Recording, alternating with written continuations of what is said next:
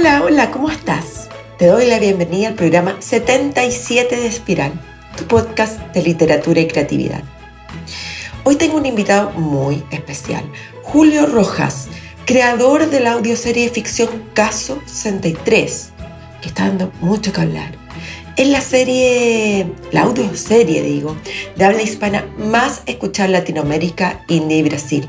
Reconocida por el New York Times como una de las mejores ficciones del 2020 y ganadora del premio Ondas del mejor podcast de ficción del 2022. Además era película con Julian Moore y el galán Oscar Isaac. Si bien muchos conocen a Julio por este programa, él ya había roto récords personales con La vida de los peces al obtener el premio Goya a Mejor Película Extranjera en el 2012. Y por estos días, él lanzará la novela al final del metaverso, que la publicará el sello Random House, que se suma al visitante extranjero. ¿Sabías que Julio estudió odontología y ejerció hasta el 2000? Podría seguir nombrando más hitos en su carrera. Pero para mí, el principal es que Julio Rojas es un ser humano humilde, con los pies bien afirmados en la tierra y una creatividad del puerto un elefante. Ah, casi lo olvido contarte. Su coescritora se llama Sofía y es inteligencia artificial. Con ella hoy está trabajando para su próximo proyecto de audioserie. Recuento personal. Llevo casi un mes trabajando desde mi casa y lo reconozco. No, no ha sido fácil. Me cuesta concentrarme, combinar mi rol de dueña casa, mamá, señora D, con el de escritora y podcaster. Además, ¿para qué vestirme si no saldré? Hoy me obligué a ponerme ropa más especial, con una falda roja, de cuero, como con más onda, porque es muy aburrida la vida, que sea para mí si siempre ando con los mismos pantalones. Mi taller de la Rayana está bajo el dominio de los maestros, porque estoy haciendo una remodelación completa, con pintura, baño y piso luego de 10 años. Y los señores maestros han trabajado muy bien y han cumplido en el plazo.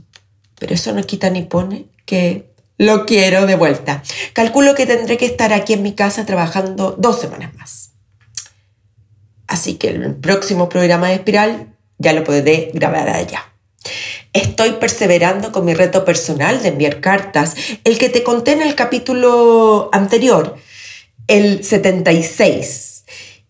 Y tengo que confesar que hay aspectos que son difíciles. Por una parte hay días que se me ha olvidado completamente escribir una y por otro el trámite de ir a correos se hace tedioso. Además que descubrí que no todas las oficinas tienen un buzón y si es, así, es así, no tienen el buzón, debes sacar un número de atención, verificar tu identidad en la caja con tu carnet de identidad. Luego tienes que dar tus datos personales, tu dirección, todas esas cosas. ¿Cuál es el punto de mandar una carta si te piden un currículum vitae? Para mi gusto, es una idiotez. Mandé una a Estados Unidos y se demora de acuerdo a lo que la señorita de la ventanilla me dijo, 25 días. Si quiero que sea por el modo express rápido, tengo que pagar 37 mil pesos chilenos, que hoy en día son como casi 40 dólares. Mm, otra cosa, yo creía que tenía papel suficiente para escribir, pero el que había en mi cajón era demasiado femenino, con corazones, por lo tanto no apto para enviar nada a hombres, creo yo.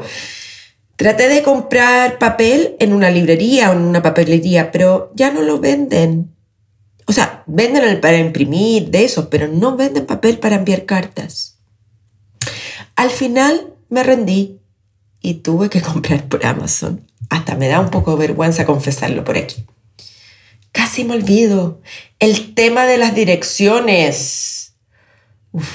¿Quién tiene hoy las direcciones de las casas, de las oficinas?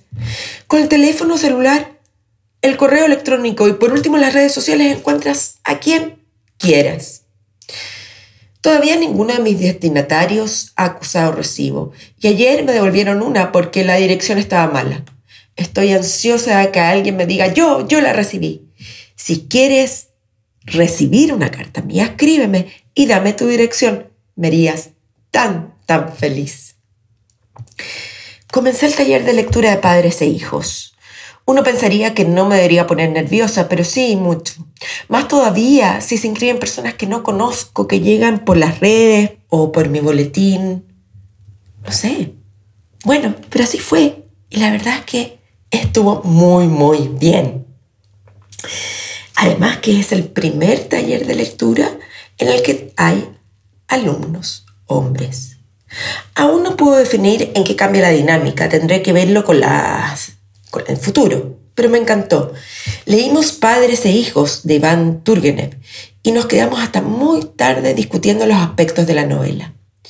Es un libro que da para pensar y hay aspectos que son contingentes a lo que está sucediendo en mi país, en Chile y en el mundo.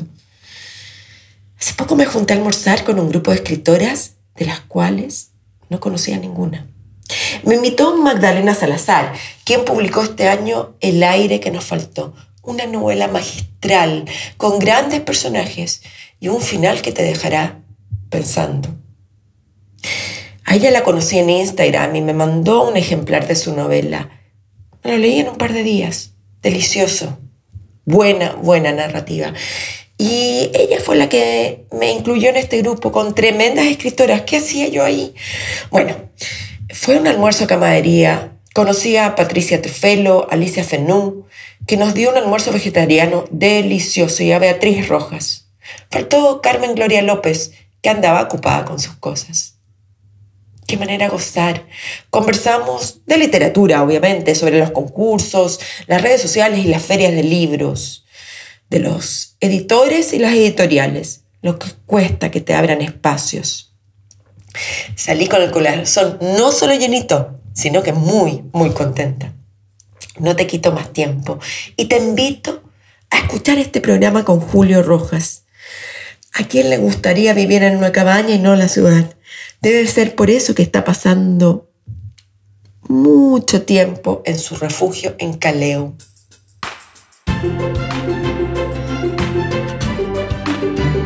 Hola Julio, ¿cómo estás? Muy bien, muchas gracias por invitarme, Karen. Aquí estoy feliz. Muchas gracias por aceptar, quiero decir, yo más bien. Em, ¿Qué te interrumpí cuando te tuviste que conectar ahora a las 12 del día, este martes soleado acá en Santiago? Ah, sí. Está en algo muy loco porque estoy escribiendo un, una audioserie, pero mi co mi coescritora es una inteligencia artificial, así que es muy extraño, porque eh, o sea, no es que, no es que coescribamos, sino que yo escribo las preguntas de, eh, ciertas cosas y ella responde porque eh, tenemos e-, esa dinámica para esa audioserie, porque es la conversación entre un humano y una inteligencia artificial. Entonces estamos, vamos uno y uno. Eh, así me interrumpiste. Ah, oye, y dime una cosa, ¿tiene nombre? Sí, Sofía. Se llama Sofía. ¿Por qué es mujer y no le ah, bueno. nombre? No, porque eh, es verdad, no tiene género la, inteligencia artificial, pero ella es una inteligencia artificial que está ayudándome a crear un personaje llamado Sofía de la ficción, que es una inteligencia artificial mujer, ¿ya? O, de género mujer. ¿ya? Ok. Eh, eh, entonces ella juega a representar ese rol. Y yo a la vez juego a representar el rol de un científico en, en la Antártida. Y es un científico llamado Ismael, una inteligencia artificial, que llama Sofía, y después vamos a ver por qué le puso Sofía eh, el científico, y, y, es todo ese rollo. Entonces, ambos jugamos a ser alguien que no somos, lo cual es muy extraño. Eh, o sea, creo que todo lo que haces es medio extraño, si no... Lo totalmente. Pero me pareció coherente que si yo iba a escribir sobre un científico humano, me pareció extraño que yo escribiera los diálogos de una inteligencia artificial. ¿Por qué lo voy a escribir yo? Entonces lo que hice fue como, ok, escuchemos, la, escuchemos a esta inteligencia. ¿Y es, distinto co-escribir con una inteligencia artificial o no? Lo que pasa es que en este caso es una inteligencia artificial que, que hizo un, un, laboratorio eh, de, de Elon Musk que se llama Open, OpenIA, y también hay otra que se llama eh, Write. Ambas han consumido mucha literatura y han, han, leído mucho. Entonces tienen sintaxis bien particulares porque pueden generar ejemplos creativos inesperados. Entonces, em, a mí me, me, me, vuela la cabeza, es como, estoy divirtiéndome mucho, pero me, me, asusta también, porque pienso en Skynet, en Terminator, en qué, qué pasaría si, si en el futuro una de ellas fuera totalmente consciente, porque yo sé que finalmente intentas, intenta simular la conciencia cuando hace una frase, pero no es consciente, no hay nadie ahí atrás, espero, mm. aunque me engaña a veces. Te engaña. Eh, eh, ahí el peligro. Si te engaña a ti. O sea, pasa, pasa el test de Turing completamente. Pasa, o sea, si, si yo no sé que es un conglomerado de, de capas neurales y de procesamiento profundo y de bits, yo no sabría que es un humano, si, si no, me lo, no, no podría saber que es una, una máquina. O sea que, Julio, ¿esto se nos viene a instalar? no, es, eh, hay que asumir que llegó esta, tecnología y quiero explorar sobre ella, pero es, no deja de ser aterrador, por supuesto. Ya vamos a hablar sobre lo aterrador y los miedos. No me quiero ir todavía ahí. Quiero conocer al Julito, al pequeñito Julio, que dónde creció, de dónde eres. Soy de Santiago, santillino, criado y malcriado en Santiago. Eh, eh, y mm, con, creado eh, por una familia. Creado por un ser humano, digamos, ¿ah? Ser humano, sí. Grande, grande ser humano, grande, un, padre, un padre muy mayor que trabajó en las salitreras, un padre que tenía una fábrica de tejidos, de, de lana, de tejidos, ¿ya? Y, y, criado por una dinastía maravillosa de mujeres poderosas, mi abuela, mi madre, mi otra abuela, eh, hermanas, eh, creado por, por, grandes mujeres, mujeres admirables, así que me siento orgulloso de eso. Y, a ver, tenemos a Julito, digamos, que de niño siempre te fascinó, obviamente eres, eh, llegaste a estudiar ontología, ejerciste como mm. odontólogo, por lo tanto hay una beta científica, bastante profunda, pero mirándote hacia atrás, ¿cómo te ves tú en esta área? Eh, bueno, hice un, un, cuento que se llamaba El reloj perdido, que era de la selva, que era, lo hice como a los, muy chico, como a los, pero gané un premio como a los cinco, no, no a los cinco. Digamos que cuando uno es chico, muy chico, eh, y gané un premio de literatura en el colegio, San Pedro Nolasco. Eh, y luego tuve un gran profesor de, de, castellano, profesor Manuel Jara, eh, que nos hizo leer eh, todo el boom latinoamericano y, y, nos, nos, hizo explorar sobre literatura, buena literatura. Eh, y luego tuve una, una, una, polola que me presentó a Borges y, que siempre voy a estar agradecido de, de, ella. Llegó con el Aleph de Borges a mi casa. ¿Y entendiste Borges de uno? No, pero ya era, ya era mayor. Ah, ya era. Estaba en el colegio, o sea, en tercero medio. Eh, sí, pues, y eh, a uno lo forman eh, los escritores que lee. y yo soy súper super, borgiano, muy borgiano. Siempre rayé con Borges. Y llegó un momento que enloquecí un poco y me sabía, me jactaba de, de memorizar el Aleph casi de memoria la candorosa mañana en que Basil Viterbo murió. Bueno, bueno eh, eh, eso, cosas tontas que uno hace. ¿Y el guion cuándo fue? ¿Tienes recuerdos de tu primer guion? Lo que pasa es que mi, papá tenía en el centro de Santiago una fábrica de tejidos. ¿ya? Yo cuando em, salía del colegio, en las vacaciones, por ejemplo, justo generalmente cuando habían más ventas, porque era el tema como de, de, la Pascua y todo eso, íbamos a ayudar y yo iba a ayudar a hacer eh, regalos, como envolver en papel de regalo las compras eh, en, esta, en, esta fábrica de tejidos eh, de lana. Y al lado, pero yo era chico, entonces yo, y, él tenía una máquina automática y yo metí un palo de helado en la máquina automática y como que se destrozó una máquina que tenía tarjetas perforadas como esas computadoras antiguas, una máquina gigante. Y entonces no me retó ni nada, pero me tomó la mano y, me, y cruzó al frente de la galería comercial que se llama la Galería Catedral. Y al frente estaba el Cinelandia. Entonces eh, le dijo al dueño de Cinelandia, eh, mantenga a mi hijo lejos de las máquinas. Entonces yo estuve cine muy chiquitito, ecléctico, donde veía de todo. ¿ya? Eh, como eran los cines antes de Santiago. No, no me refiero a los cines como porno soft, no, sino que los cines de Santiago que eran eclécticos, que finalmente eh, pasaban desde encuentros cercanos a em, eh, Harry el Sucio, no había, había una curatoría extrañísima. Entonces me crié con muchos géneros de cine em, desde muy pequeño. Siempre tuve cine gratis. Eso gracias a una máquina. Claro, gracias a una máquina, gracias a un palo de helado y una máquina. Tengo cine, hago lo que hago.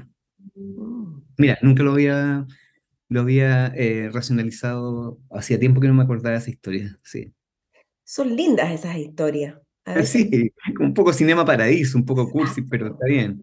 Claro. Claro, y para los que nos escuchan hoy es difícil imaginar el, el, el espacio y la importancia de estos cines en el centro de Santiago, que eran rotativos y que a cualquier hora había gente. Claro. Bueno, el concepto del, centro era, ir al centro era, eh, eh, yo me acuerdo que era chico, tenía nueve años, ocho años y podía andar por el centro y me iba al Plaza de Armas.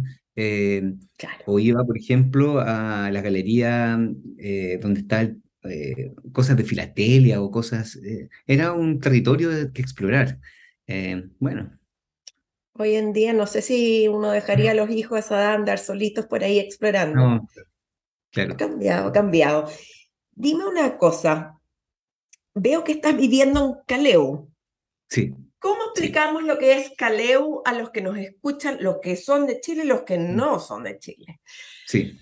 Caleu, bueno, la cordillera de la costa es la cordillera, la cordillera eh, como el hermano menor de la cordillera de los Andes, entonces el hermano que nadie, nadie pesca, ese hermano. ¿ya? Eh, nadie dice, oh, la cordillera de la costa, todo el mundo, la cordillera de los Andes. La cordillera de la costa es hermosa y, esto está en, la, en, en un valle en altura, que cuando, siempre cuando hay como esas eh, situaciones como de eh, previsiones de apocalipsis, siempre uno, hay un reportaje de algún freak que se hizo un refugio nuclear en, cerca de Caleu o ahí, porque se supone que es un lugar como el último valle en altura de Santiago, estoy a 1800 metros, 1400 metros, pero que no tanto, pero para, para el valle alto, cae nieve, está el Cerro Roble, es seco, es como el Valle del Elqui cerca de Santiago. El, el, cielo es uno de los más puros de Chile. En el Cerro Roble hay un eh, observatorio ruso eh, que ahora detecta meteoritos eh, y hay robles, robledales. Y ahí tengo esa cabaña donde hay puro silencio, puro silencio y es perfecto para escribir. Así que escapo allá. ¿Pero estás viviendo o te escapas? Lo que pasa es que la en la pandemia fue, me fui para allá. Y, y luego, con el teletrabajo, cada vez empecé a, a, bajar menos a Santiago. A bajar, porque así le dicen de allá, a bajar a Santiago. Eh, y nada, y cuando tú tienes, bueno, yo tengo perros y yo soy un eh, eh, fanático y quiero mucho a mis perros y no puedo dejarlos solos, entonces tengo que ir siempre para allá y todo. ¿Son tu especie de hijos? Son mis hijos. Ah, son, mis hijos. Tengo dos hijos humanos y tengo tres hijos ah, perros. ¿Tienes hijos humanos? Tengo hijos humanos, sí. ¿Pero esos hijos humanos viven contigo ahí o no? Sí, viven conmigo. Bueno, uno está en Australia, uno está en Australia. Sí, hijos humanos. Un hijo humano está en Australia y el otro está aquí en Santiago. Son grandes eh, entonces. Eh, sí, tiene, eh, no sé si será grande, pero es chico, es como que tiene 15 y el otro tiene 13, 14. Entonces, ah, como punto de la transición, claro. Y porque tú dijiste en la revista Capital que has tenido tu síndrome en la cabaña que toda tu vida. Toda mi vida, sí, sí, toda mi vida. Me fui al sur de a Chiloé. Eh, en cuanto salí de ontología, me fui a una cabaña. Tengo una obsesión por las cabañas. De hecho, el libro que escribí mm. comienza con alguien obsesionado con las cabañas en, el, en los bosques, porque eh, me obsesiona el, el espacio de el espacio de habitabilidad eh, como un islote en un territorio hostil. Eso me, me, me atrae, el refugio. El, el, concepto del refugio me, me gusta.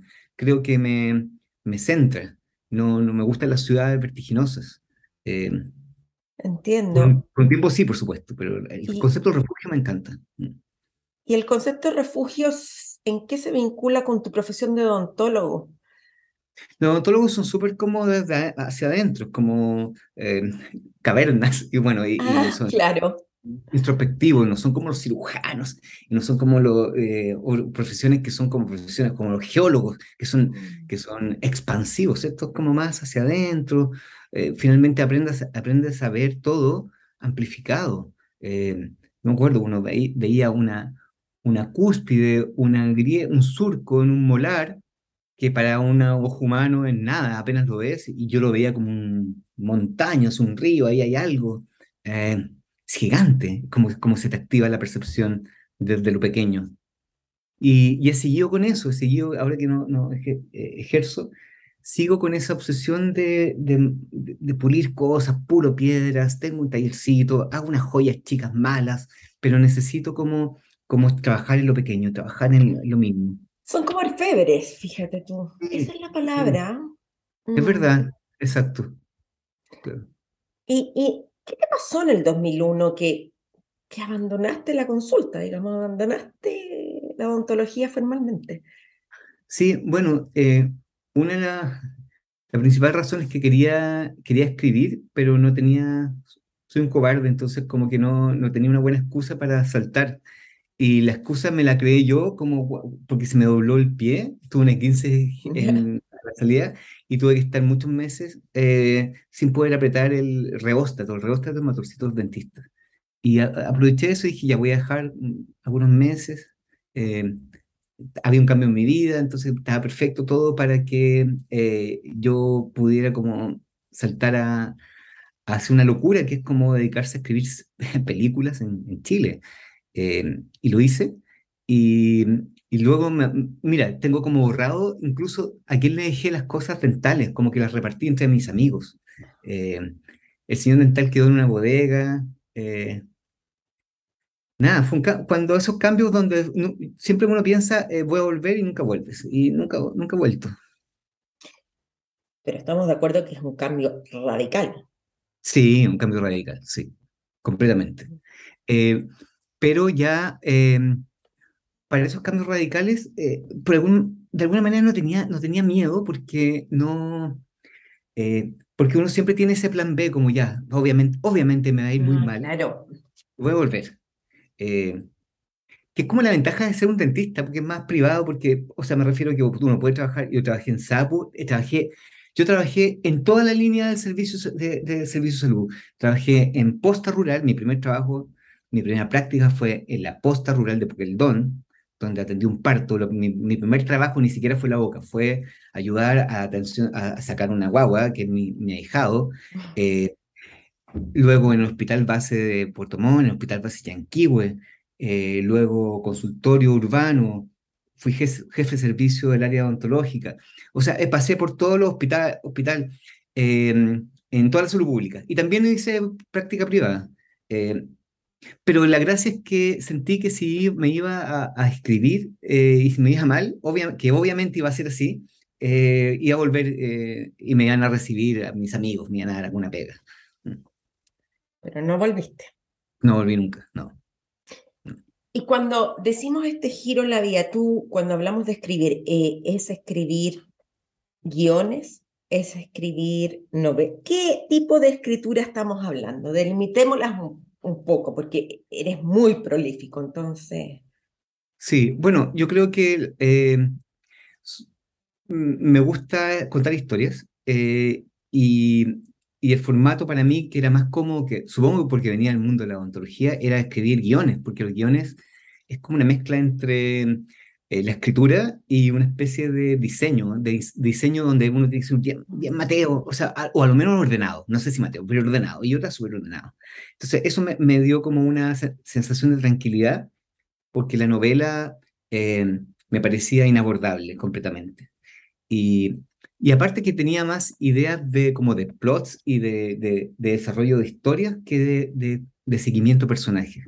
Eh, y luego, eh, después de mucho tiempo haber escrito guiones, siempre escribía cosas, pero para mí, ¿no? Dije, voy a escribir una novela.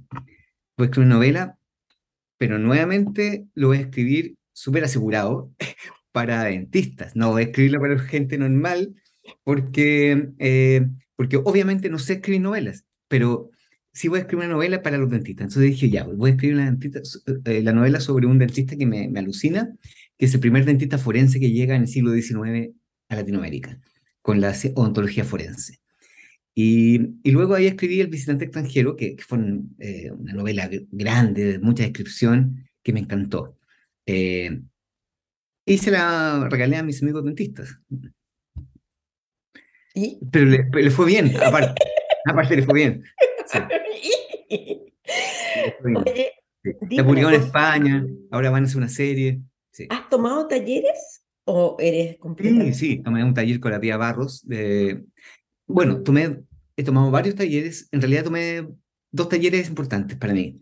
Uno con Jorge Durán, eh, guionista del beso de una mujer araña, un chileno eh, radicado en Brasil, un genio del guion, que me enseñó mucho a través de una productora que se llamaba Rosfin en ese tiempo, que ya no está, eh, y eh, una gran amiga eh, me invitó a Cristina Lucas, que era cineasta, me invitó a un taller con Jorge Durán, me prestó los primeros libros de la Cristina Lucas, me prestó libros de guion, yo dije, ay, libros de guion, ah, bueno. no tenía computador, me pasó un computador chico para que escribiera, no, nada. Yo a ella y al palito de y con la máquina le debo como toda mi formación de, guionista. Pero aparte, eh, hice un taller de, porque quería escribir, sentía que no podía escribir em, realmente buenos personajes, sino que escribía buenas tramas y buenos argumentos, quería eh, explorar el tema de los personajes. Eh, y me inscribí en el taller de la Pía Barros, que me encantó. Y Oye, ¿y tus matriarcas qué dijeron con este cambio que hiciste en tu vida?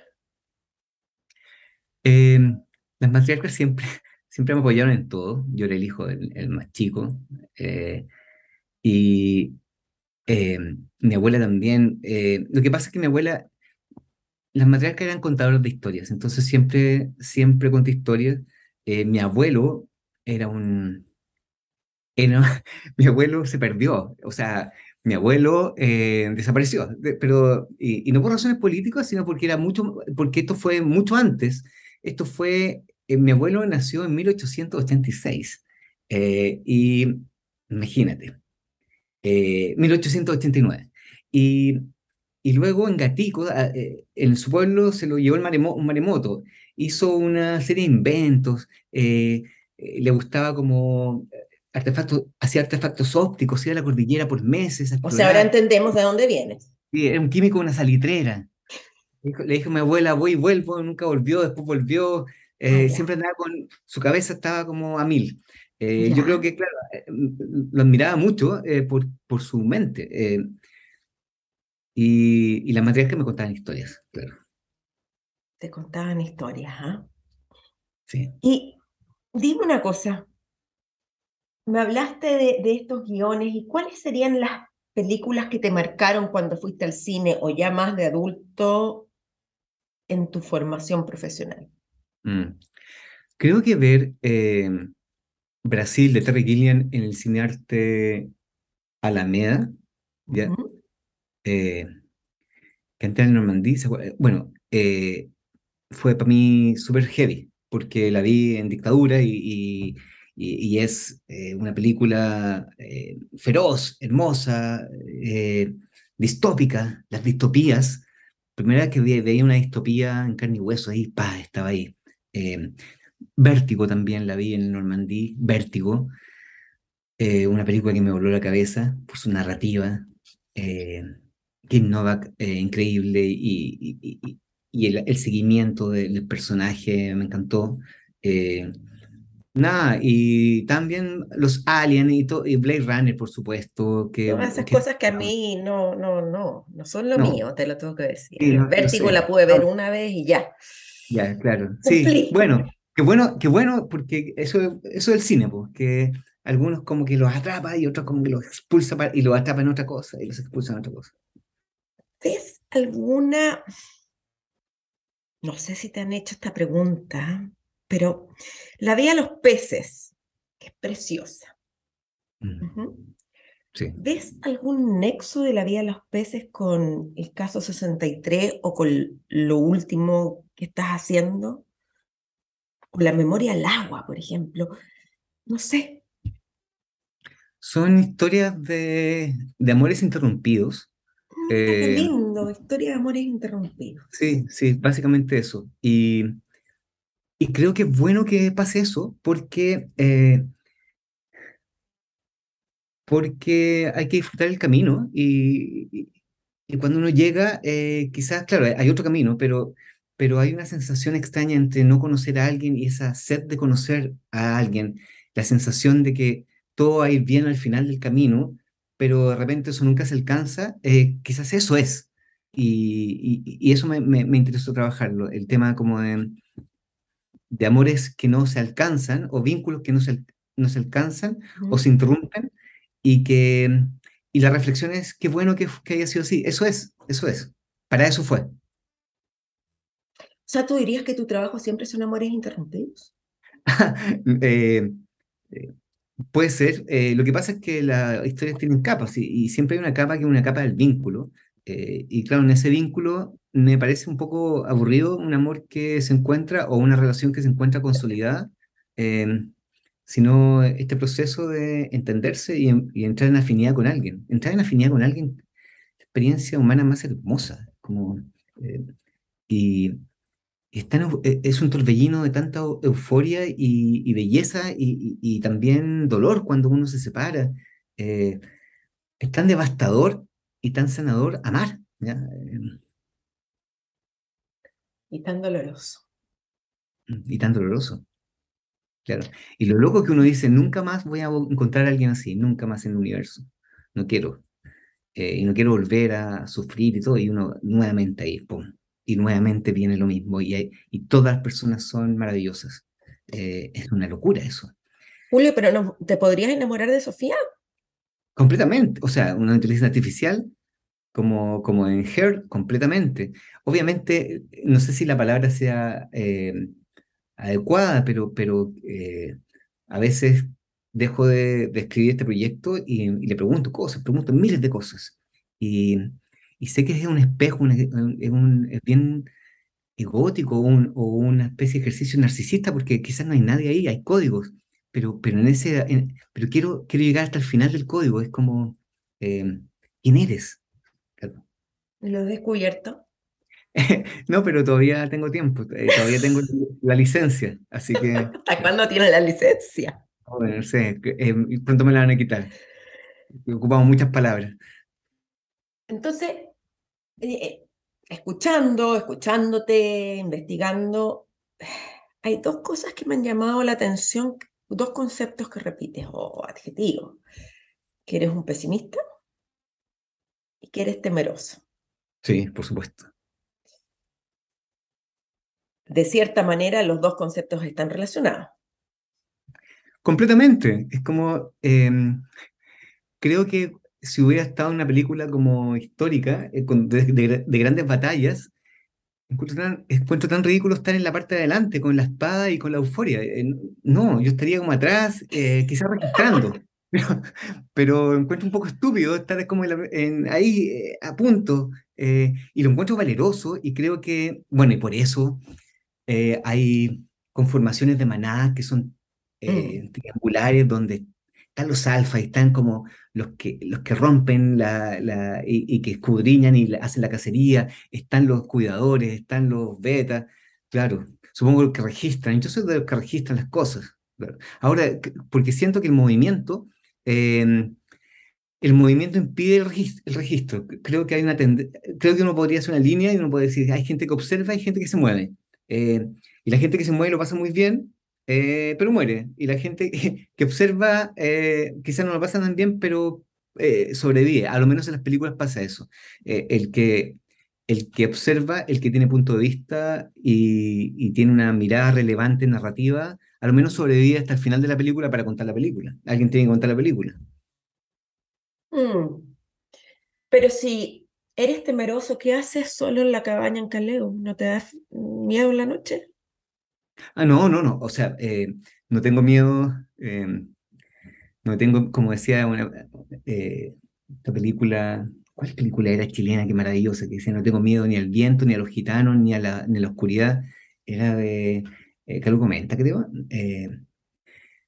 o, Machuca. Bueno, no, mi memoria no funciona en el, nivel cita y todo eso, me encantaría, pero no, no pero, no, pero, pero, no le tengo miedo a, a, los fantasmas, no le tengo miedo a la oscuridad, no, imagínate, vivo solo, o sea, como gran parte del tiempo muy solo, eh, en un lugar donde la casa más próxima está muy lejos. Eh, jamás he tenido miedo de eso. Entonces, ¿a qué eh, le tienes miedo? Mm, le tengo miedo a, la locura, le tengo miedo como a... Ah. Sí, sí, a los demonios personales son eso. claro, a los demonios personales.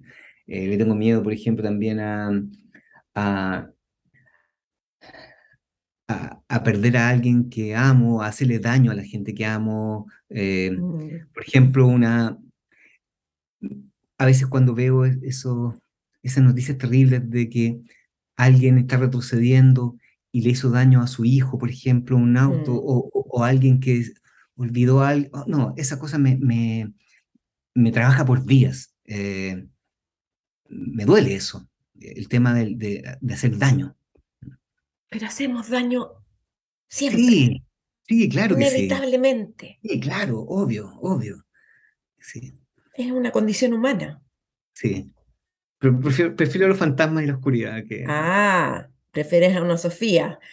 ¿Y no le tienes susto a la tecnología en sí misma, a, a todo lo que se nos viene? Ya la inteligencia artificial es un término que todos lo manejamos más o menos y ahora estamos con el metaverso. Sí. ¿No te da temor? ¿Me da miedo? Sí, o sea, eh, me da pánico porque no hay una reflexión al respecto. Siempre, los procesos. En el siglo XIX, cuando empezó todo el tema de eh, em, la electricidad, el magnetismo, electro, electromagnetismo, habían sociedades donde había una filosofía de, de, por medio antes de la técnica, había una reflexión sobre eso. ¿ya? Eh, incluso te diría en algo tan aterrador como como eh, la carrera nuclear o todo el proceso de la carrera nuclear, habían grandes físicos arrepentidos, a cartas a los medios de los físicos mm. sobre qué estamos haciendo con el mundo nuclear. Pero nadie está haciendo lo mismo con el metaverso, nadie está haciendo lo mismo con, con la posibilidad de que la realidad como la concebimos pronto va a ser diferente, te vas a poner unos lentes y te vas a poner unos guantes y vas a entrar a otra realidad. ¿Y qué pasa si te gusta estar ahí abajo? ¿Qué pasa con...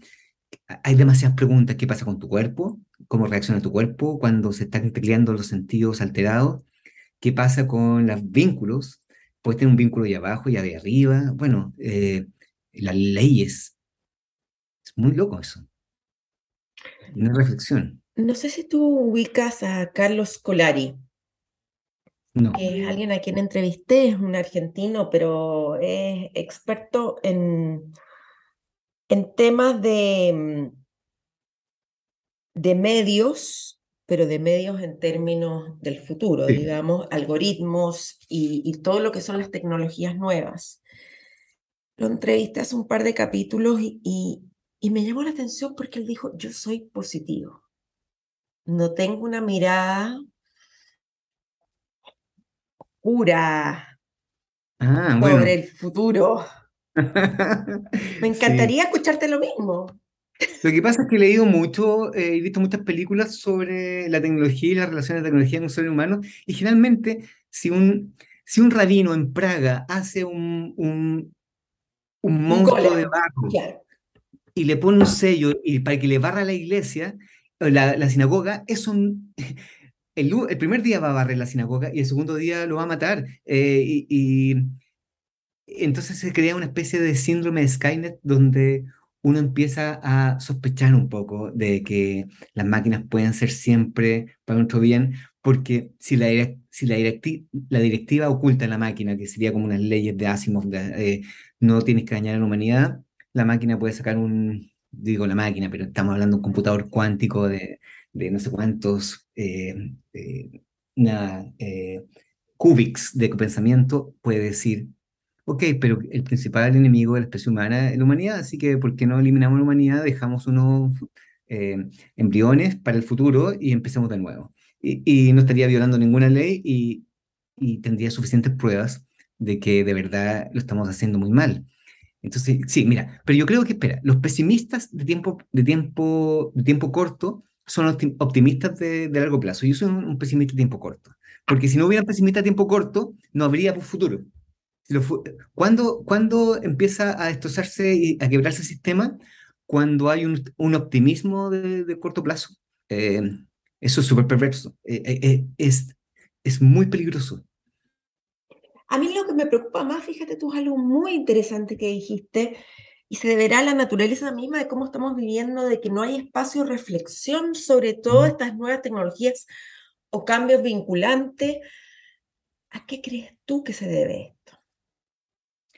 Eh, no, a, algo eh, bien poco romántico. Eh, la velocidad de, la tecnología, de los procesadores y todo está muy, muy, por, muy por adelante de nuestra capacidad de empezar a reaccionar.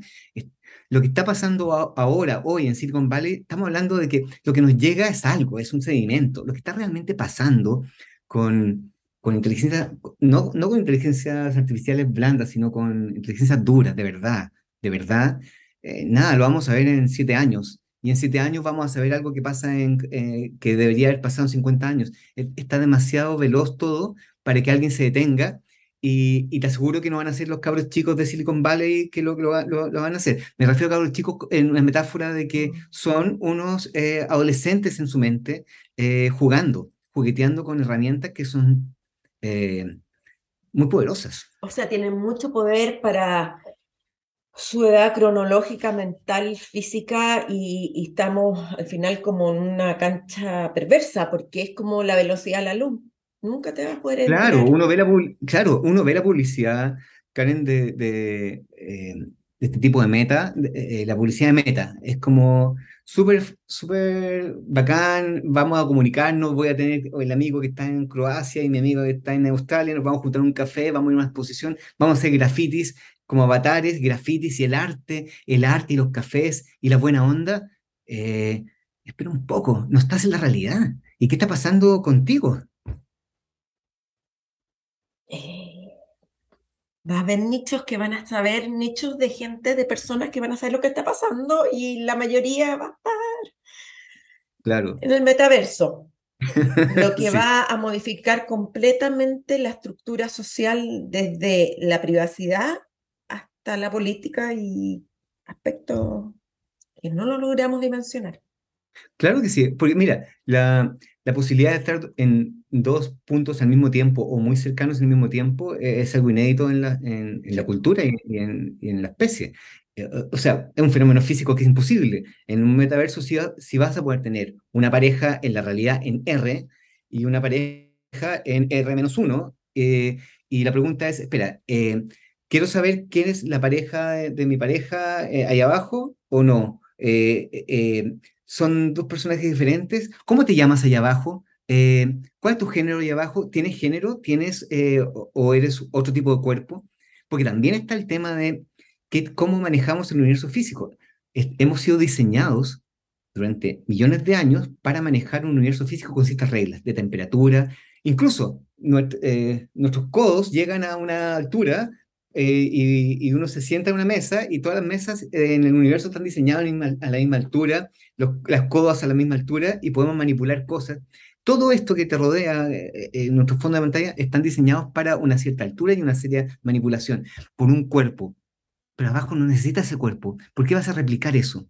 ¿Por qué vas a replicar algo que quizás puede ser fallido? Y ahí empieza una búsqueda gigante ¿sabes qué? Yo no sé si quiero saber tanto de todo esto, es un problema mayor. Es como cuando te dicen, lo mismo que me pasa con el cambio climático y todo lo que podemos hacer o no hacer, digo, stop.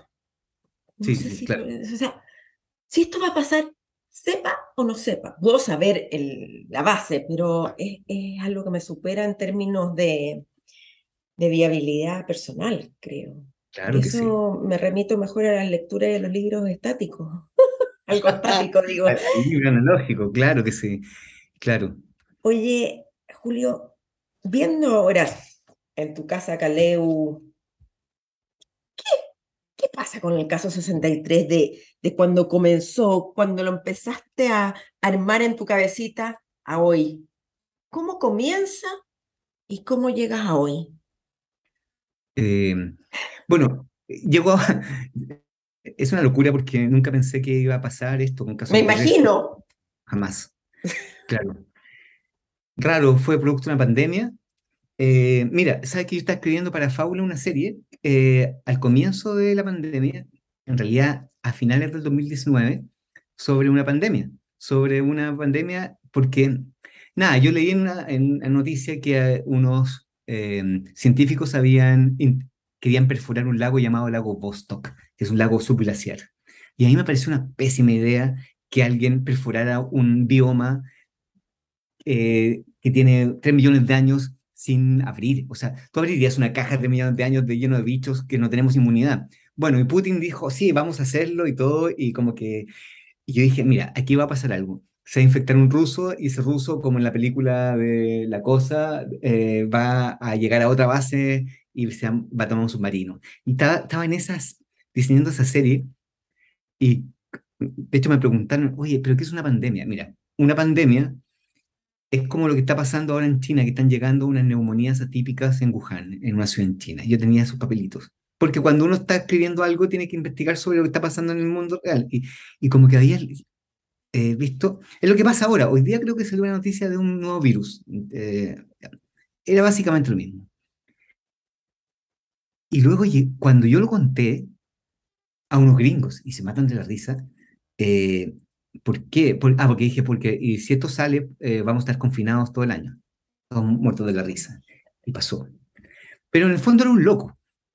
Y luego cuando yo había estado en un, hace muchos, muchos, muchos años atrás en un servicio de urgencia trabajando una noche, llegó alguien con un delirio, con un delirio desatado eh, sobre el fin del mundo, con una narrativa espectacular sobre el fin del mundo. No, nunca dijo que era un virus, le, decía el evento, ya, ya, pasó- ya comenzó el evento.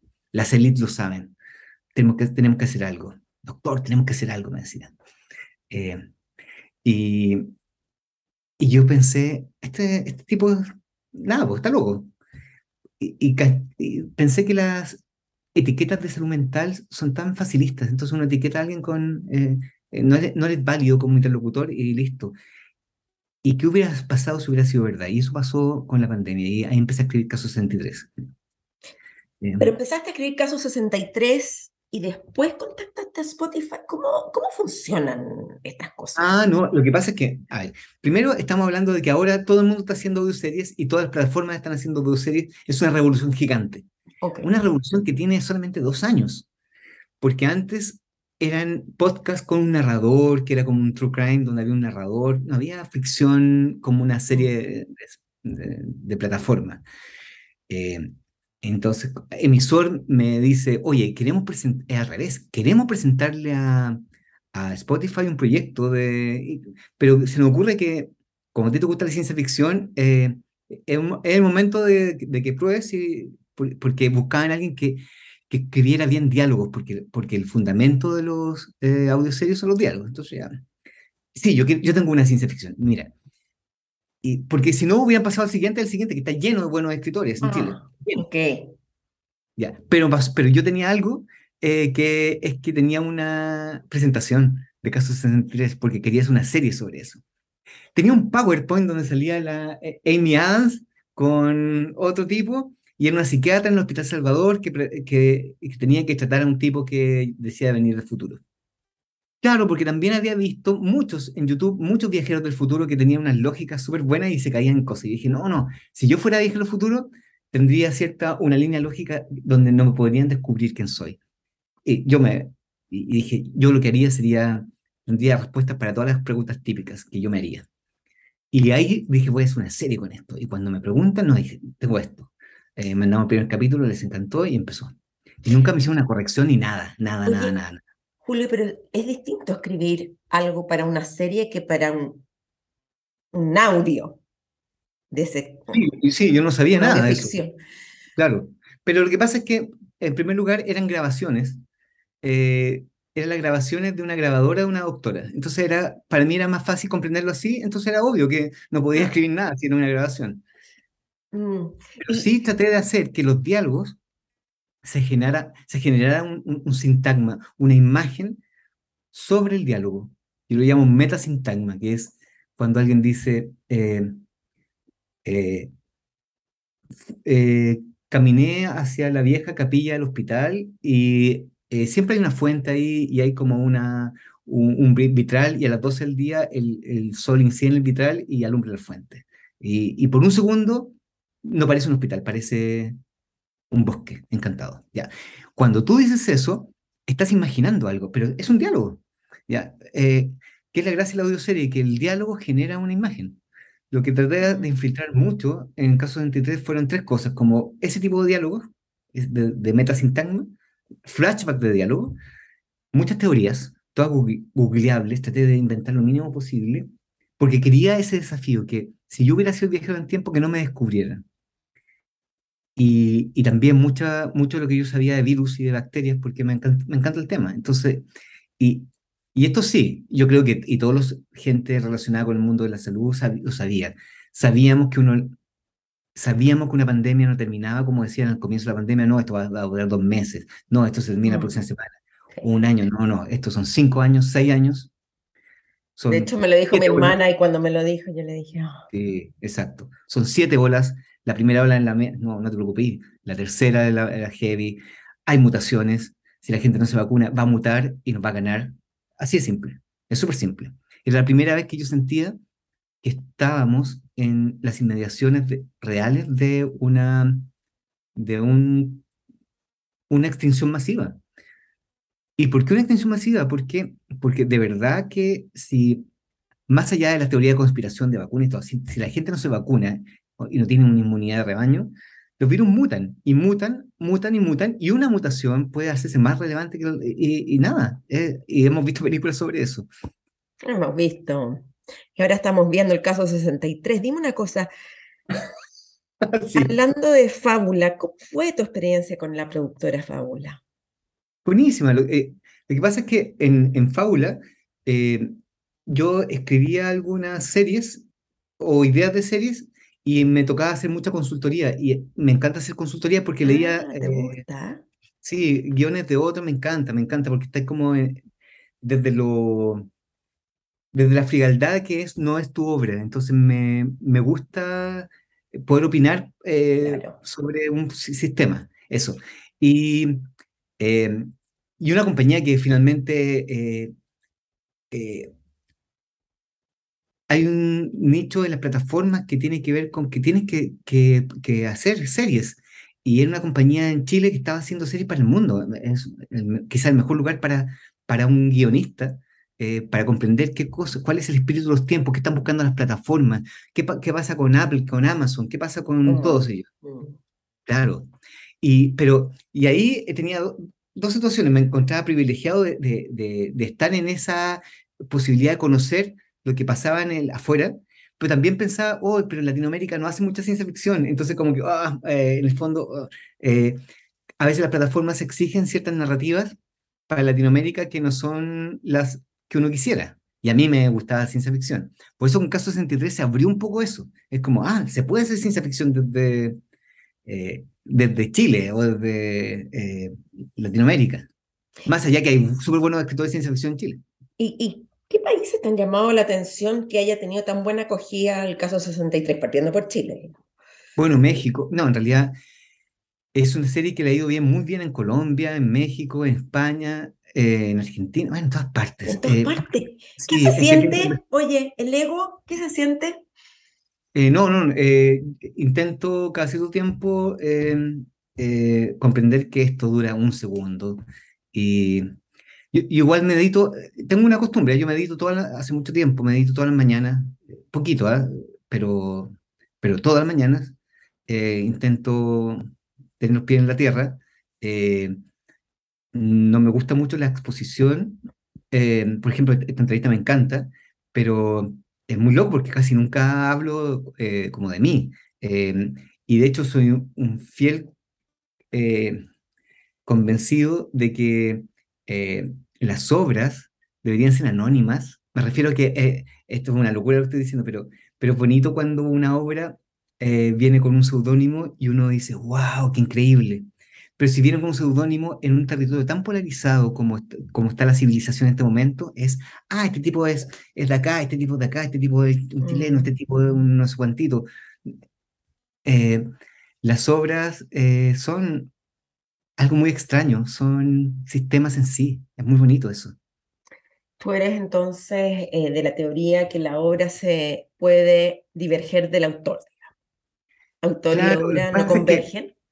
lo que pasa es que, mira, si leo una, un buen libro y después sé que ese autor eh, eh, asesinó a, su perrito, es terrible y no voy a seguir leyéndolo. Eh, entonces, y quizás es bueno que no, que no siga leyéndolo, pero también debería votar todos mis libros, de todas partes, este, y abrir una policía de Ah, a la policía. Lee la policía la memoria. El Mira, ese libro me marcó la policía la memoria. Em, ¿Y por eso no tienes redes sociales? No, no por eso, es que tenía, mira, yo soy muy pegado y sobre todo con em, em, teorías y cosas. Entonces, por ejemplo, mm, en las redes sociales seguía a muchos físicos, y me acuerdo como cuando salió el bosón de Higgs. Mm, eh, no soy como los que siguen como influencers eh, eh, de, y noticias que, que pueden durar un día, sino que trato de, de, meterme en noticias que pueden ser como freaks igual, pero igual relevantes. O sea, ¿qué pasó con Marte? ¿Qué pasó con eso? Pero igual pasaba horas y horas metido en eso, horas y horas y horas, Y en un momento, que, cuando quise escribir la novela, dije, es que esto es una competencia, es como, en realidad, me comprendí algo. Todos pueden escribir. El problema es que nos dieron las redes sociales para que no lo, podamos, lo podamos hacer. Entonces lo que hice fue algo radical. Un día dije, no, no puedo más. Eh, no hice nada. Hace dos días que no haga nada. Estoy en la primera página. Nunca voy a poder hacer la novela. Eh, así que me salí de todo. Y ese challenge dije, cuando tenía novela voy a volver. Y nunca más volví. ¿Y las hechas de menos? No, nada. Porque igual tú sabes todo. Igual, igual te cuentan todo, igual como... Sí, pero hay artículos que quizás no te llegan, discusiones, no estoy hablando de las polémicas, sino de discusiones relevantes, hilo, sí, de información, digamos. Estoy, estoy, suscrito como a, algunas revistas y... Sí. Y con eso es suficiente. eso es suficiente, sí. Igual... Eh, lo loco de la noticia es que algo que parece muy relevante, que uno se quiere tirar por la ventana y cortar las penas porque pasó este momento, al día siguiente es otra cosa también igual de relevante y le dicen otra cosa, entonces van quedando como, como una especie de... Eh, de Pedrito y el Lobo. Yo me acuerdo cuando estaba en el servicio de urgencia había un timbre paro y siempre decían, nunca toques el timbre paro, nadie, nadie tiene que tocar nunca. Cuando se toca el timbre paro, se toca el timbre paro. Eh, y me, me quedé en eso, es como, aquí a cada rato eh, se toca el timbre paro. Hablando de, hoy es un día importante porque se lanzó tu nueva novela, el, el, final del metaverso, ¿no? Sí, sí, exacto. Por una editorial suma de las letras, pero en realidad es de Penguin. De Penguin, sí. Sí.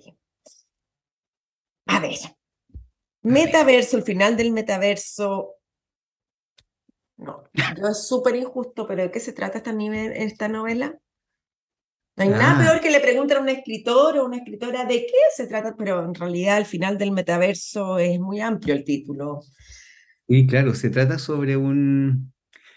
Eh, es un mundo donde los metaversos son eh, comunes y hay un reparador de errores del metaverso. Y se empieza a dar cuenta que hay un grupo de gente que no sabe que está en un metaverso y, eso es oh. eh, complicado porque se, se involucra con una persona y hay una, hay una sola regla de programador de metaversos, es si un una entidad eh, es informada, hay que sacarla. ¿Y cómo se saca el metaverso? Nada, eh, se marca y luego le viene un aneurisma o lo atropellan o le pasa algo que sea coherente con el universo metaverso para que nadie sospeche nada. Eh, y nada, es sobre eso, es sobre, y empieza a cuestionar la realidad y tiene varias capas de realidad la novela. es bien distópica. Y me entretuve mucho en hacerla porque, porque tuve que hacer como un plano de mapas de, realidad. ¿Cuántos proyectos trabajas a la vez? Como cuatro, pero, pero lo que pasa es que si no, quedo, me quedo pegado en uno y, no, y me, ah. me, autocolapso. Entonces necesito como ir switchando. Sí. Mira, te tengo una aquí algo que te mandaron. ¿Ya? Chuta. Uh.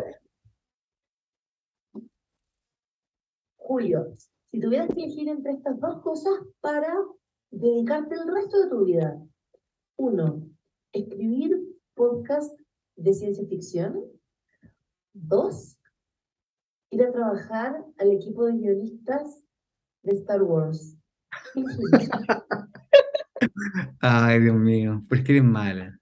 A ver, para los que nos están escuchando, acá tenemos una pregunta de Ángela Poblete, que también estuvo en Espiral y ella es la directora ejecutiva de la productora Fábula. La mejor jefe que he tenido, de verdad, y se lo digo a todo el mundo, eh, nada, una maravillosa persona. Y, pero también me hace preguntas así, pues, entonces como que me ponen problemas, porque no, yo, es que lo que pasa es que, no, ¿sabes qué? Eh, eh, lo paso mejor escribiendo por lo mismo, por las casas en el bosque, escribiendo solo. Creo que un equipo guionista gigante en Los Ángeles como que finalmente lo trataría de hacer bien, pero no lo pasaría bien. Mira, mira tú, mira tú. Oye, ¿y hasta cuándo vamos a tener caso 63? Hasta ahora nomás, porque... Sí, se acaba, ¿verdad? Y es un hecho. Es un hecho. No, es, un hecho, es que no, sí, sí, eh, es un hecho. Y, y se cierra con una idea que tenía cuando comencé a escribirlo, como si esto, esto llegara hasta el final, ¿cómo terminaría? Ah, yo sé en qué parte, y al menos en qué ciudad y en qué parte pasaría todo eso. Y eso. ¿Y no te da el nido vacío? ¿El síndrome del nido vacío? No, me da un alivio gigante, gigante. ¿Por qué? no, nada, no, porque, porque luego eh, a veces uno olvida las cosas que escribe y y mucha gente te pregunta por la primera temporada y como que la primera temporada en mi mente eh, como que pasó un poco, entonces como que vuelvo para atrás y, y retrocedo en el tiempo. Creo que es saludable que, que uno vaya haciendo cosas buenas, malas, buenas, malas. Oye, y, y, esto que la gran noticia de que será protagonizada por Julian Moore, Moore y Oscar Isaac. ¿Cómo, ¿Cómo, es eh, esto? ¿Cómo, ¿Cómo te supiste esta noticia? ¿Cómo, cómo se gestó? ¿Qué sientes? Claro. No podía saberla porque Spotify tenía una, una cláusula de confidencialidad, y, pero, pero ese día me, me escribió en Spotify y me dijeron, va a salir esto en la prensa. Y mira, imagínate, a Oscar Isaac es como, están todas las películas de ciencia ficción que admiro, desde Star Wars hasta Ex Machina y, y nada, es eh, un comandante de la flota. Eh, lo que, y un amor, ¿para qué decir? Pero lo que pasa es que tengo una...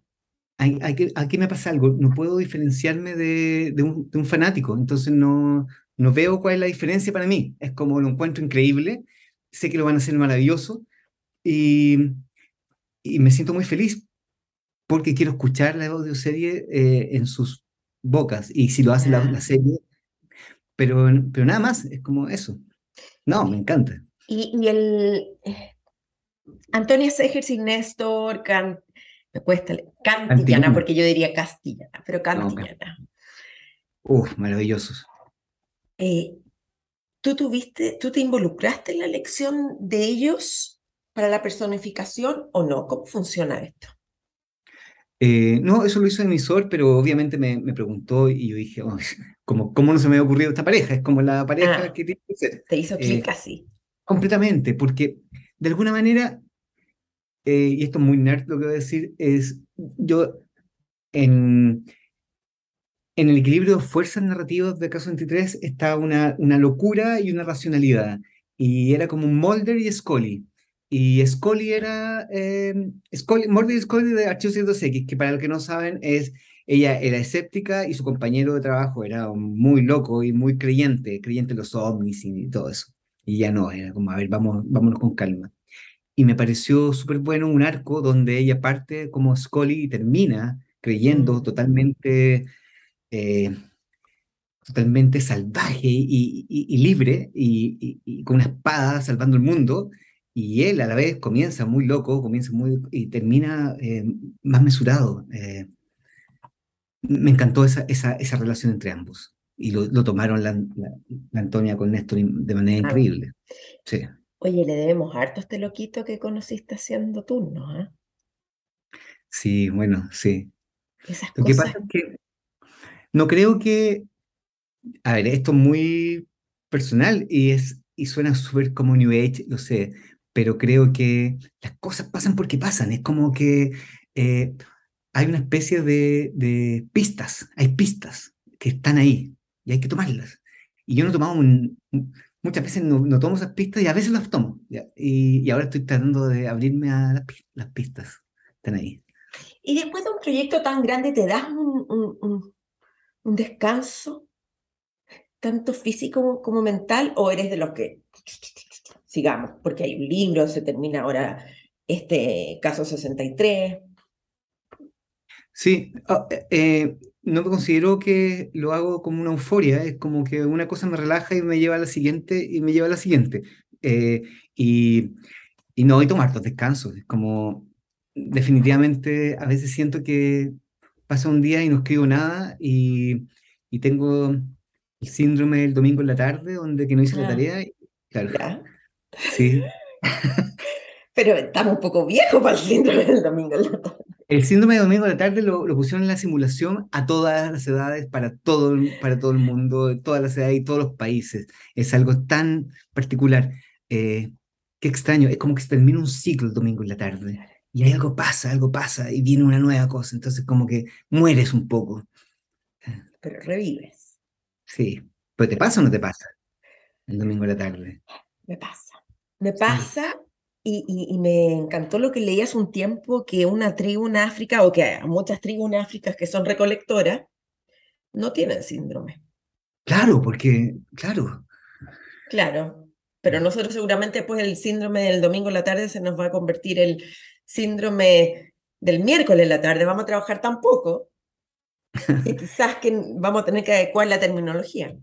Es que siempre tiene que ver con el, terminar un ciclo y, y, esa muerte de terminar un ciclo y comenzar otro. Y hay una sensación de por qué tenemos que estar en esta rueda de, de, ratón, eh, dando vueltas. Eh, qué rico sería como, como tú dices, como llegar a un territorio, bueno, quizás el metaverso va a conseguir eso y eso, eso quizás sería lo único bueno del metaverso, que es como que se eliminan los días. Oye, no hay cómo pararlo del metaverso, ¿no? ¿Qué pregunta más nadie? ¿Qué pregunta más? Te quiero decir algo que tú dijiste en Revista Capital. Eh, menciona una noticia en que Warner acaba de comprar el guion de una película escrita por ti. Sí, exacto. Es, muy loco. Un thriller psicológico con dos personajes en una isla remota, un farero y una mujer náufraga.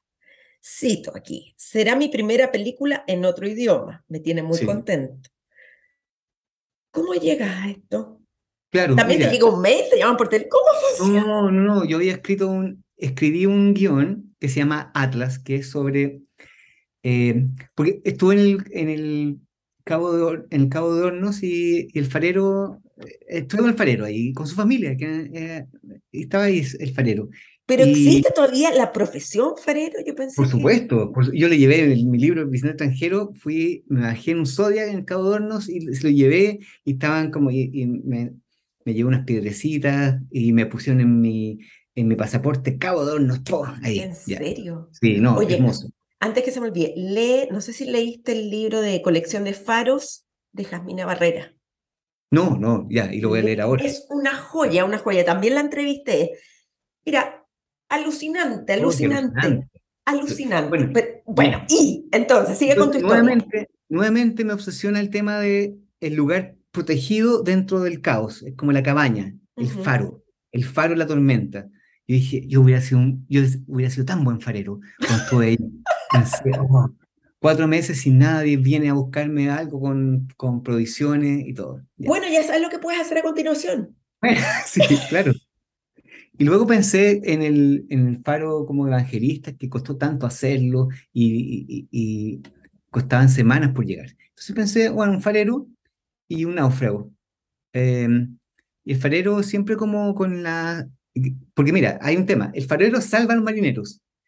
Y la mitología de las sirenas es que las sirenas eh, hunden a los marineros. Entonces como que hay un antagonista entre sirena y marinero, y farero, siempre. Ya. Entonces como que pensé, aquí hay una figura donde alguien puede enloquecer y, y es la relación, es como un misery, donde hay una náufraga y un farero, y a pesar de lo que uno puede intuir al comienzo, que puede haber algo como, como un, una sensación media como de abuso, un tema sexual, no hay nada de eso, porque está más loco aún, está totalmente eh, eh, pensando en, en que eh, ella puede protegerla de las sirenas que lo van a venir a buscar, lo que sea, y, en este, y, y ella comprende que él, él nunca mandó a pedir ayuda.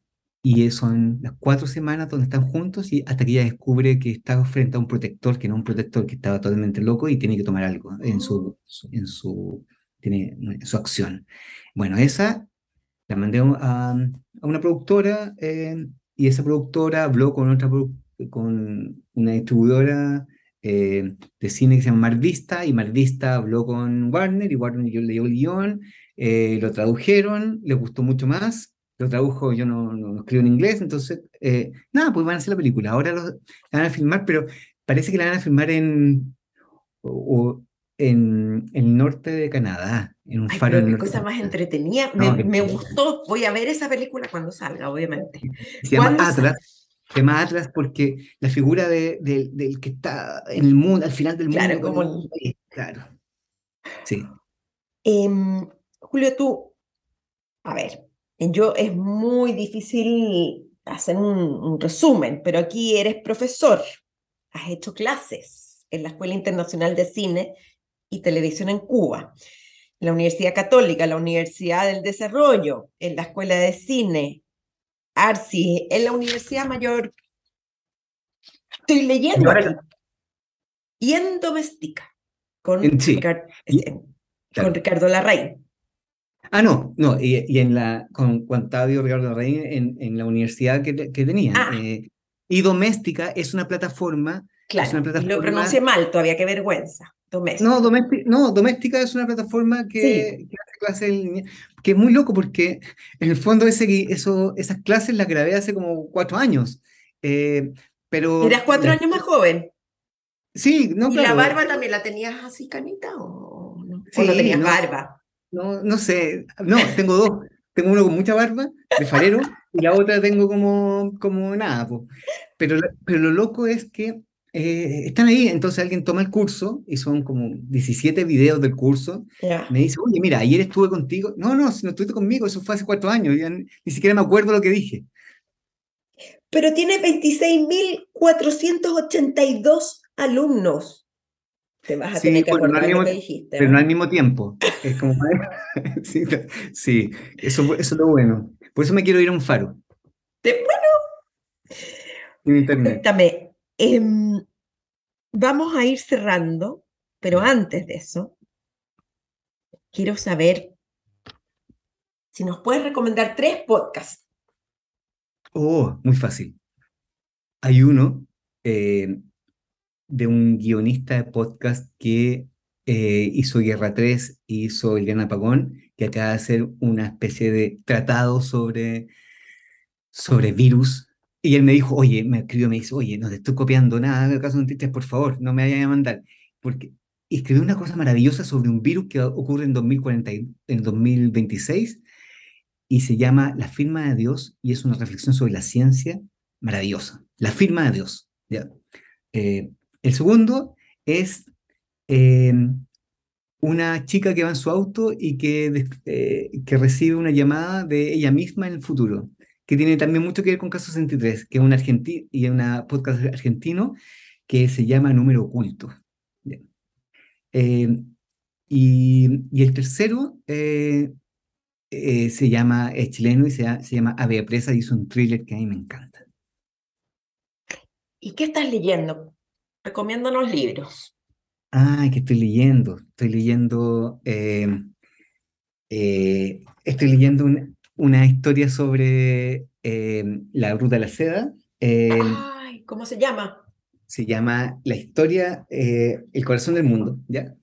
estoy leyendo una eh, eh, guion, o sea, un, un, libro de inteligencia artificial que se llama Filosofía y Ficción.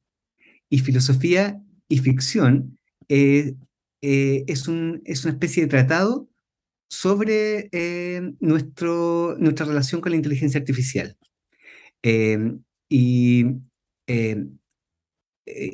¿qué más? De una de una eh, filósofa que se llama eh, Amy Ireland. Y estoy leyendo una historia que se llama Historia de las Religiones, eh, de Ford, que es maravillosa, y estoy examinando como religiones comparadas para un proyecto de ciencia ficción. ¿Y vas a seguir trabajando en ciencia ficción? ¿Tus próximos proyectos? Mis próximos proyectos son todos de ciencia ficción. no, no, me, no me interesa escribir, no me interesa escribir otra cosa por el momento. Eh, y estoy escribiendo una cosa sobre qué pasó sobre una colonia marciana que volvió y le pone un terapeuta y el terapeuta tiene que descubrir qué pasó ahí arriba, por qué volvieron y volvieron pocos, ¿ya? una especie de treatment con marcianos. Tienes mucho sentido del humor, aparte de ser muy creativo, pero mucho Un treatment para los marcianos, excelente. Para los marcianos, claro. Eh, estoy escribiendo una, otra cosa que se llama Memoria de un globo planista, que es, un, es una historia adolescente de un, de un joven que presenta en su trabajo de ciencias un, la posibilidad de que la Tierra sea redonda. Y uno comprende en ese momento de que ganaron ciertas fuerzas en el universo y que eh, es un mundo regido por eh, la ciencia está totalmente desprestigiada, la Tierra es plana, por supuesto, y el calentamiento, el calentamiento global es porque hay demasiadas almas en el infierno y, se produce un efecto sartén con la Tierra plana. Y es, bueno, y, y, es sobre alguien que comprende que está en una, una distopía. Em, sí. ¿Y en qué formato son estos proyectos? Estos son unos audioseries para Sonora, que es un grupo de, Ahora voy a Madrid, ahora la próxima semana. Ah, ese es el viaje que estás preparando. Sí, voy porque en las audioseries lo que está pasando es que el autor está dirigiendo un poco. Eh, y, y, el otro para es, un libro. Vamos a ir, como te dije al comienzo de este programa Espiral, al cuestionario Espiral. Ah, ya. Yeah. Vamos. ¿Cuál es tu idea de la felicidad? Una casa en un bosque. ¿Tu mayor miedo? Eh, una cueva con pensamientos. ¿Lo que más te molesta de ti mismo? Eh, pienso mucho. ¿En los demás? ¿En los demás? Eh, eh Oportunismo, el oportunismo me, no me gusta. ¿A qué escritor vivo admiras? ¿A qué escritor vivo admiro? Eh...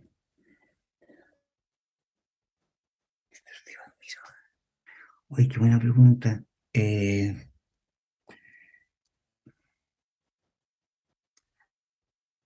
Ya sé, Carrier. Mm, ¿Y muerto? Borges. ¿Hoy qué desayunaste? Oye, ¿y hoy qué desayunaste? No desayuno. Tomo café. Como una vez al día. ¿A qué hora? En la noche. ¿A qué hora fue la última vez que comiste anoche? A las siete y media de la tarde. ¿Y no comes nada hasta qué hora? Sí, tomo café. Eh, hasta las siete y media de la tarde. Ya, no voy a hacer con las preguntas porque esto no lo puedo creer. Hay algo alienígena. Porque lo que pasa es que el ser humano, tú piensas que el ser humano cuando cazaba, cuando se iba a cacería, ah, voy a tomar desayuno, y luego iba y se comía un conejo en la mitad de esa mañana y a las 12 se comía la otra cosa. No, pasaban días. Entonces yo como que me acostumbré y como una vez al día cuando uno llega a la cueva, entonces uno come. Y luego eh, uno se va a cacería y vuelve. ¿Y si es deporte?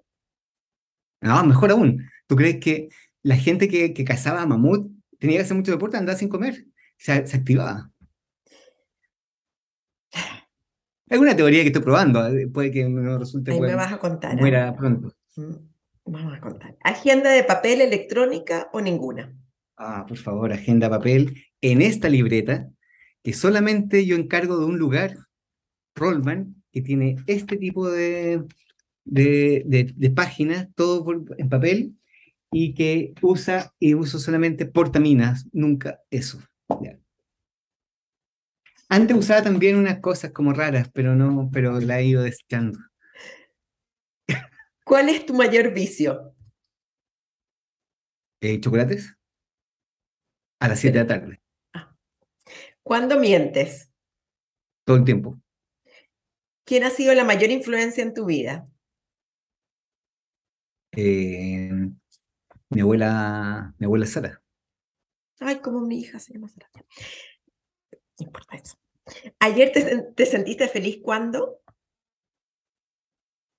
Eh, cuando aterrizó el avión y no había, no había eh, eh, explotado una turbina que venía a un lugar. Antes de acostarte siempre. siempre intento leer y me quedo dormido. ¿Qué te hace reír? ¿Qué me hace reír? Algunos memes los encuentro increíbles, pero eso es que, porque me los mandan eh, de mi grupo de WhatsApp, no tengo redes, pero me mandan los mejores memes y me cago en la risa. Y también eh, me hace reír, no, nada, soy viejo, Seinfeld, eh, una y otra vez. ¿Té, café o agua? café, completamente, café. Quizás con una pizca, con una pizca, pero minúscula, de bicarbonato, para bajar un poco el nivel de, de, acidez del café y genera una sensación súper buena y quizás con un poquito de aceite de coco. ¿Azúcar endulzante o nada? No, no, no, no, no eso no existe para... Eh, eh, esos, inventos como eh, del siglo XIX de, azúcar procesada no, no existe para mí eso. ¿Cerveza, blanco, tinto, champán? tinto. ¿Lo que más te inspira? Eh, lo que más me inspira, eh, la posibilidad de que estemos en una simulación. TikTok es el plástico de la, del mundo digital. ¿Has sentido odio? Hace muchos años sí. Eh, fue una injusticia. ¿Qué te hace enojar? ¿Qué me hace enojar? Eh, me hace enojar eh, la tontera. ¿Selfies? No, eh, no, tengo los brazos demasiado cortos. ¿Qué es lo más aventurero que has hecho?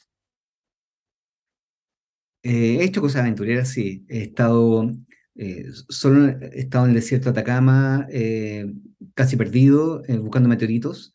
he estado, he estado en el Cabo de Hornos, es bueno, es aventurero, pero igual está más protegido. Creo que, creo que, lo que cuando estaba más cerca de la muerte he estado ahí y, también he pasado un huracán heavy en un lugar donde no era apropiado pasarlo. Mm.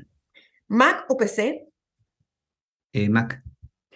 Se dice 99% de trabajo y 1% de inspiración. ¿Qué opinas? Eh, que, es así. Un consejo para guionistas que comienzan. Que no dejen de escribir nunca, ni un día, y que bajen a un programa de bloqueo de redes sociales y que dejen el celular lejos. Un acierto que has cometido en tu carrera. Eh, haber escrito las cosas que a mí me gustan como yo publico. ¿Un error? Em, haber hecho algo que yo sabía que una, haber construido una historia que yo sabía que estaba mal. ¿Cómo te relajas? Medito. ¿Tienes un hobby? Sí, hago eh, joyitas de madera, pulidas. ¿Fama, dinero o ambas? Uf, eh, no, fam- eh, fama no, no. Eh, privacidad sería increíble. El dinero lo suficiente para tener privacidad. ¿Audiolibro, libro en digital o en papel? Libro en papel para tenerlo, libro en digital para llevarlo, pero para poder leerlo, audiolibro. ¿Por qué?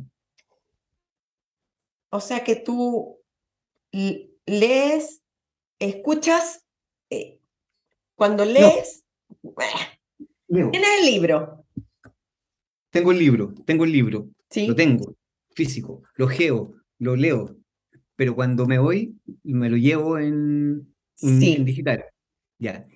Y, pero, cuando, pero, pero cuando de verdad quiero leer una gran cantidad de cosas, como y voy de viaje, me pongo audiolibro. El, mi- el mismo lo tengo en tres versiones. Sí, sí, sí, pero no te desconcentres en el audiolibro. No, no me concentro para nada, porque estoy ¿No? metido en la mundo la- de las audioseries, entonces me gusta Entonces, claro, claro. escuchar. Oye, Julio, ¿hay algo que te gustaría agregar hoy? Creo que eh, sentí que venía una entrevista muy genérica y creo que tuve una conversación muy, muy, muy, con muchas capas y, me, y te lo agradezco mucho. Eh, gracias. Muchas gracias a ti. Esa es la idea. Este es un podcast Wow. distinto, distinto, que me gusta penetrar más en la persona más que en el personaje, conectarse con algo más allá, con una visión más profunda y con anécdotas que nos tenemos todas las personas. Nadie había conocido que buscara meteoritos y ese tipo de cosas. Pero lo puedo aceptar, lo puedo aceptar. Julio, Sí, sí. muchas, muchas gracias. Fue un honor y lo pasé bomba. Hoy también lo pasé muy bien, se me pasó volando, así que muchas gracias. Gracias, cuídate harto. Chao. Gracias, ¿ah? chao. Chao. Me encanta conocer a la persona que está detrás del personaje, detrás de lo que los medios nos quieren mostrar. Esa es la idea de Espiral, tu podcast de literatura y creatividad. Ir más allá, explorar los miedos e ilusiones de cada uno. Me divierte mucho también el cuestionario Espiral. A los invitados los sorprende. ¿Le tienes miedo a la inteligencia artificial? Yo un poco lo reconozco.